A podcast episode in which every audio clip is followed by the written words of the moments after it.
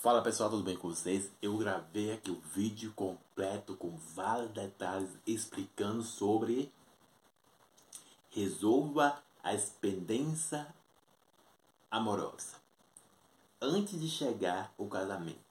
Porque essa é a grande realidade, sabe? De muitos casamentos se acabarem. De muitos casamentos serem infelizes. De muitos casamentos a ser só por conveniência, só por estar. Entende? Se você não resolver, sabe, a pendência no namoro e no noivado, quando chegar lá no casamento, pode se tornar um peso em sua vida. Entende? Um quer uma coisa e o outro quer outra coisa.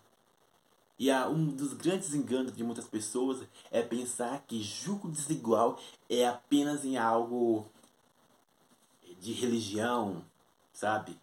Não, julgo de iguais está em todo o conjunto de ambas as partes, sabe? De, de ideias, valores, pensamentos, em tudo, sonhos, objetivo, julgo desiguais está em tudo. Se você não dá um alinhamento, se você não pontua as partes cruciais daquilo que você quer, desde as partes simples quanto as extraordinárias, lá no futuro, sabe, pode gerar algo destrutivo, sabe? E aonde se tornar refém. Como se você se torna refém? Se torna refém emocionalmente, que não consegue mais sair. Ou até mesmo você torna refém fisicamente, fisicamente, porque você não tem uma estrutura financeira para trabalhar e deixar o cara, ou vice-versa, independente disso. Então, lembre disso. Resolva as partes cruciais. Resolva a expendência amorosa, no, não no casamento, sabe? Mas no namoro ou no noivado. Por caso contrário, você, amigo, quebrará a cara 700 vezes devido à interiorização sem filtro. Porque você vai pensar, imagine, sabe o que mais acontece? Alguém tem filho e a outra pessoa não tem filho.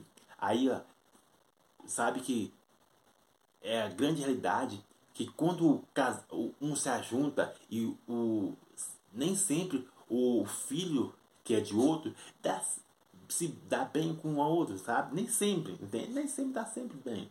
Assim como sogra, sabe? Nem sempre dá bem, entende?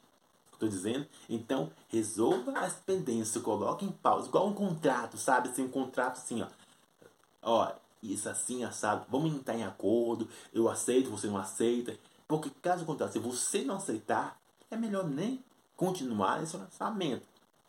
Sabe, nem melhor nem continuar. Mas se você quer continuar, é por causa de um fator chamado solidão ou por causa da necessidade que fala mais alto para você não tomar decisões assertivas ou de forma edificante. Então, quer saber mais? Está no vídeo completo com vários detalhes explicando para você. Que Deus abençoe sua vida. Abraço!